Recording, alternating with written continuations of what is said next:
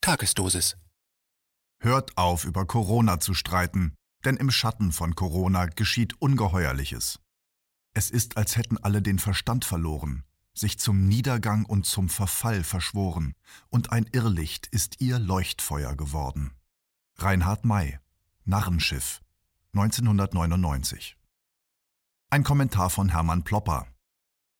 Es geht nicht um Corona, es geht nicht darum, Schaden vom deutschen Volke zu wenden, das bezeugt nicht zu allerletzt das reputierliche Robert Koch Institut höchst selbst. Denn eine Grafik des RKI belegt, dass die sogenannte Reproduktionsrate, also der Faktor, nach dem sich das Covid-19-Virus von einer Person weiter zu anderen Personen überträgt, bereits vor dem sogenannten Lockdown am 23. März 2020 auf unter 1 begeben hat.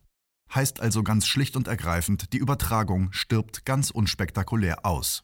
Und wer mit vollem Recht annimmt, der Spuk müsse deshalb ein Ende haben und die Regierung würde einer Verschärfung der gesellschaftlichen Spannungen durch einen sanften Ausstieg aus dem Corona-Regime entgegenwirken, der täuscht sich gewaltig. Jetzt, da traditionell jahreszeitlich bedingt Atemwegsinfektionen weitgehend zum Erliegen kommen und von Allergien abgelöst werden, verordnen immer mehr Landesregierungen in Deutschland eine Atemmaskenpflicht. Ein Vermummungszwang sozusagen. Der Maskenball hat gerade erst begonnen. Und wer glaubt, dass Einkaufen jetzt wieder eine Lust ist, täuscht sich ebenfalls, denn Baumärkte müssen es ab sofort Flughafenterminals gleich tun. So nehmen wir von Sakrotan glitschig und schmierig gewordene Einkaufswagen von vollschlanken Herrschaften in Empfang, dann durch einen mit rot-weißen Bändern eingepferchten labyrinthischen Gang schlurfen, um ein Päckchen Glühbirnen käuflich zu erwerben. Da lebe ich lieber weiter ohne vollständiges Deckenlicht. Lieber tot als Sklave. Lever dot a Slav, wie wir Nordlichter sagen. Die Menschen werden auf der ganzen Linie gedemütigt und erniedrigt.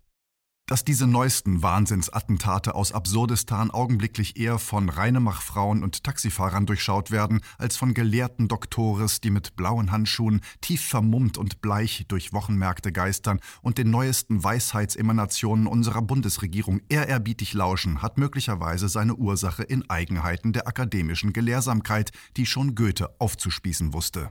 Zitat Wer will was Lebendiges erkennen und beschreiben, sucht erst den Geist herauszutreiben, dann hat er die Teile in der Hand, fehlt leider nur das geistige Band. Zitat Ende. Sie sehen den Wald nicht mehr vor lauter Bäumen. So trotten diese Leute andächtig und ehrfurchtsvoll hinter dem nackten Kaiser her.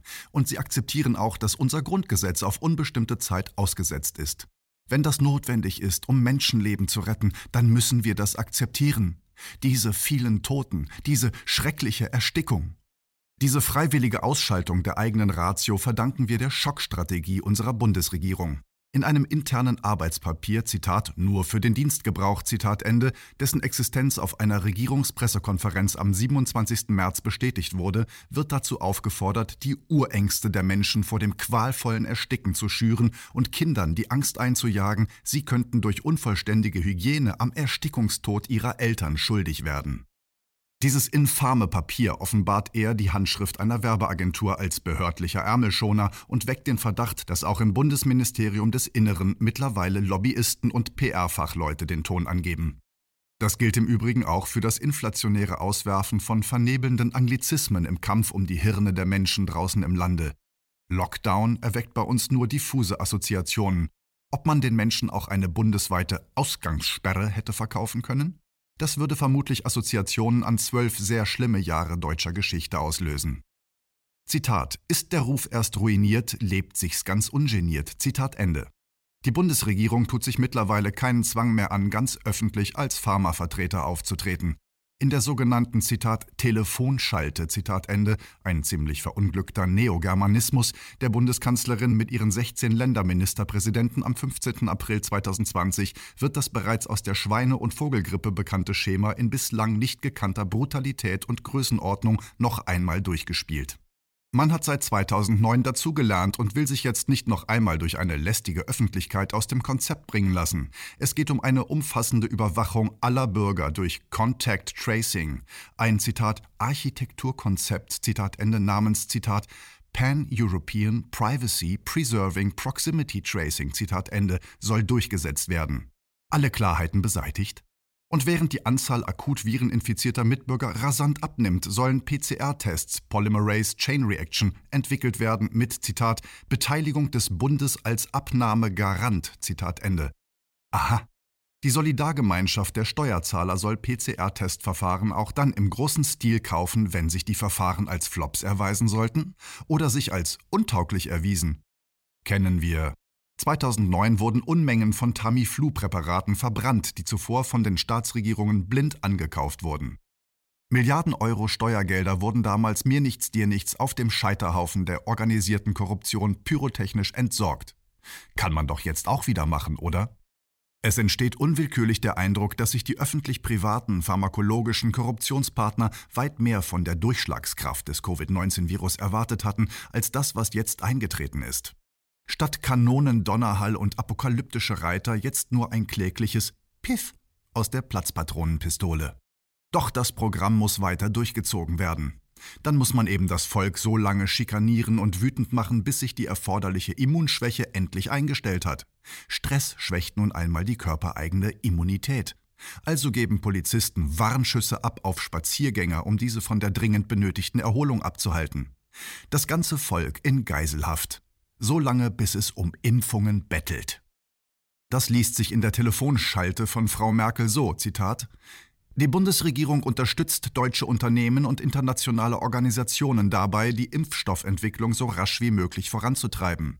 Ein Impfstoff ist der Schlüssel zu einer Rückkehr des normalen Alltags. Sobald ein Impfstoff vorhanden ist, müssen auch schnellstmöglich genügend Impfdosen für die gesamte Bevölkerung zur Verfügung stehen. Zitat Ende. Haben unsere Politiker und die im Parlament sitzenden Abgeordneten bereits ein paar Impfdosen vorab genossen? Oder ein Präparat mit Namen Blödolin geschluckt? Wie kann es sein, dass es nicht eine kritische Frage aus den Reihen der Opposition gibt? Der durch seine Videos aus der Schwindelambulanz schnell berühmt gewordene HNO-Arzt Dr. Bodo Schiffmann hat diesen erbärmlichen Konsenschor unserer Parlamente als Zitat SARS-Einheitspartei Deutschlands Zitat Ende SED tituliert. Da hat Herr Schiffmann leider ins Schwarze getroffen. Aber es hieße die Situation massiv verniedlichen, wollte man unterstellen, unsere Politiker seien lediglich zu Pharmavertretern umgeschult worden. Längst zeichnen sich tektonische Verschiebungen ab, die geeignet sind, Jahrhunderte mühsamer Zivilisationsprozesse in wenigen Monaten zu verdampfen. Zunächst ein geostrategischer Kollateralschaden im Krieg der Sterne.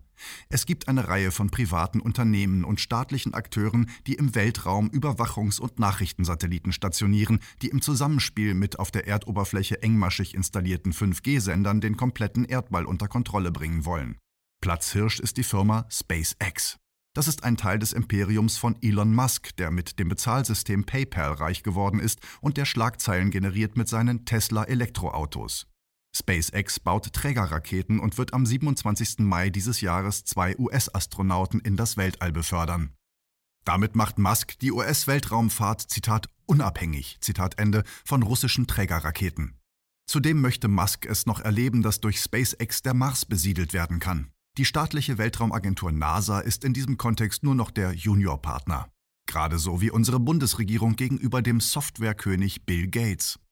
SpaceX will auch das Monopol über die Satelliten im Zusammenspiel mit den 5G-Sendern erobern. Es gab aber einen europäischen Konkurrenten namens OneWeb. OneWeb beförderte mit russischen Trägerraketen von französisch-Guayana aus ebenfalls Satelliten ins Weltall. Durch die Corona-Krise geriet OneWeb in die Insolvenz. Zitat. Nun zeichnet sich ab, dass die künftigen großen Internet aus dem All Satellitenflotten von US-Unternehmern wie Elon Musk oder dem Amazon-Gründer Jeff Bezos mit seiner Flotte bestimmt werden. Zitat Ende. Russische Raketentechnologie ist aus den westlichen Systemen entkoppelt, was auch einen Krieg gegen Russland um einiges wahrscheinlicher macht. Die Überwachungs- und Steuerungstechnologie ist an sich schon nicht sehr kuschelig, um das Mindeste zu sagen, aber dass sich nunmehr diese Technologie in der Hand eines einzigen steuerflüchtigen Global-Feudalherren befindet, ist schlichtweg schlafraubend. Doch kehren wir zurück zu der uns vertrauten Alltagswelt. Es wird immer mehr mittelständischen Unternehmern klar, dass sie durch die Corona-Geschichte schlichtweg aus dem Weg geräumt werden.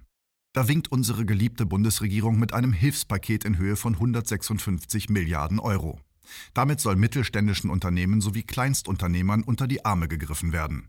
Bislang spielen die Geldregen spendenden Instanzen allerdings auf Zeit und verlangen immer noch mehr Belege für die Hilfsbedürftigkeit der notleidenden Unternehmer. Ein Schreiben der Kreditreform an potentere Klienten, das der Redaktion vorliegt, warnt bereits vor zu großer Milde gegenüber Geschäftspartnern in Zahlungsverzug. Denn das staatliche Hilfspaket und die künstlichen Verzögerungen von Zahlungsunfähigkeiten wirkten nur als Strohfeuer und spätestens ab dem nächsten Herbst würde die große Insolvenzwelle an Fahrt aufnehmen. Wen wundert's? Alles, was das Leben in Deutschland, Österreich und der Schweiz so angenehm gemacht hat, das sind der gewerbliche Mittelstand und die öffentlich-rechtlichen sowie die genossenschaftlichen Strukturen. Die kleinen Läden und Handwerksbetriebe zum Anfassen. Die Genossenschaftsbanken, die auch in kleineren Orten ihre Kunden beraten. Die öffentlich-rechtlichen Kranken- und Rentenversicherungen, die das Geld ihrer Klienten nicht verzocken. Die EU als Vollstreckungsorgan der großen Konzerne und Kartelle versucht schon lange durch schikanöse Steuervorschriften und Dokumentationsrichtlinien aller Basel III den Genossenschaften und öffentlich-rechtlichen Einrichtungen das Lebenslicht auszublasen. Das brutale Corona-Regime wird jetzt in wenigen Monaten abrasieren, was Generationen in 150 Jahren mühevoll aufgebaut haben. Da ist es wenig überraschend, dass der Chef der globalen Vermögensverwaltungsfirma BlackRock, Lawrence Larry Fink, im März seinen Anteilseignern einen hoffnungsvollen Brief geschrieben hat. Die Welt wird nach Corona eine andere sein als zuvor, so Fink. Und in den Trümmern der Post-Corona-Welt ergeben sich für seine Investoren, Zitat, gewaltige Gelegenheiten, Zitat Ende. Klar, wenn der jetzige Wahnsinnskurs der Bundesregierung auch nur einige Wochen so weitergeht, werden deutsche Unternehmen für einen Appel und ein Ei in den Schoß des gigantischen BlackRock-Imperiums plumpsen. Mit dem CDU-Politiker und früheren BlackRock-Deutschlandchef Friedrich Merz steht dann vielleicht auch der geeignete Liquidator deutscher Wirtschaft als Merkel-Nachfolger im Kanzleramt zur Verfügung. Rein zufällig hat US-Präsident Donald Trump gerade BlackRock als Berater herbeigezogen, um unter der Regie von BlackRock die amerikanische Zentralbank und das US-Finanzministerium zu einem gigantischen neuen Imperium zu verschmelzen. Entscheidende Transaktionen des neuen Finanzboliden werden die Lenker von BlackRock durchführen. Trump hat dafür gesorgt, dass nunmehr der Staat USA von BlackRock übernommen wird. Es ist klar, dass man für solche gigantischen Umverteilungen der Macht keine Öffentlichkeit auf den Straßen gebrauchen kann. Dennoch spielt sich Trump als Freund von Gegnern des Corona-Regimes auf. Er muss ja schließlich seine Wiederwahl sichern. Nun ist womöglich auch die zum Spielcasino mutierte Finanzwelt gegen die Wand gerast.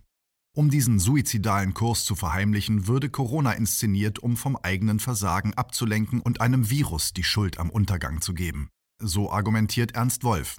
Es wird dabei langfristig Gewinner geben. Aus dem Trümmerfeld erhebt sich die gigantische ökonomisch-politische Machtmaschine der Volksrepublik China und zum anderen herrschen dann allmächtige angloamerikanisch geprägte globale Feudalherren vom Schlage eines Bill Gates, Elon Musk oder Jeff Bezos. Das zerstrittene und politisch kastrierte Europa wird heruntergestuft auf ein Niveau, das heute bereits Griechenland aufoktroyiert wurde. Solange noch die deutschen Untertanen in kindlich kritiklosem Vertrauen ihre irre gewordenen Eltern beim Sturz von der Klippe begleiten, wird sich hier nichts zum Guten wenden. Doch die Corona-Inszenierung hat natürlich auch ihr Gutes. Denn mit einem Schlag wird einem größeren Personenkreis drastisch bewusst, dass wir auf uns selbst gestellt sind wie Hänsel und Gretel. Wir müssen uns selber organisieren und die Realwirtschaft wieder in unsere eigenen Hände nehmen. Die öffentlich-private Corona-Seilschaft hängt gerade in der Luft, denn das blöde kleine Coronavirus hat auf der ganzen Linie versagt. Das ist unsere Chance. Nutzen wir sie, bevor die nächste Katastrophe aus dem Hut gezaubert wird.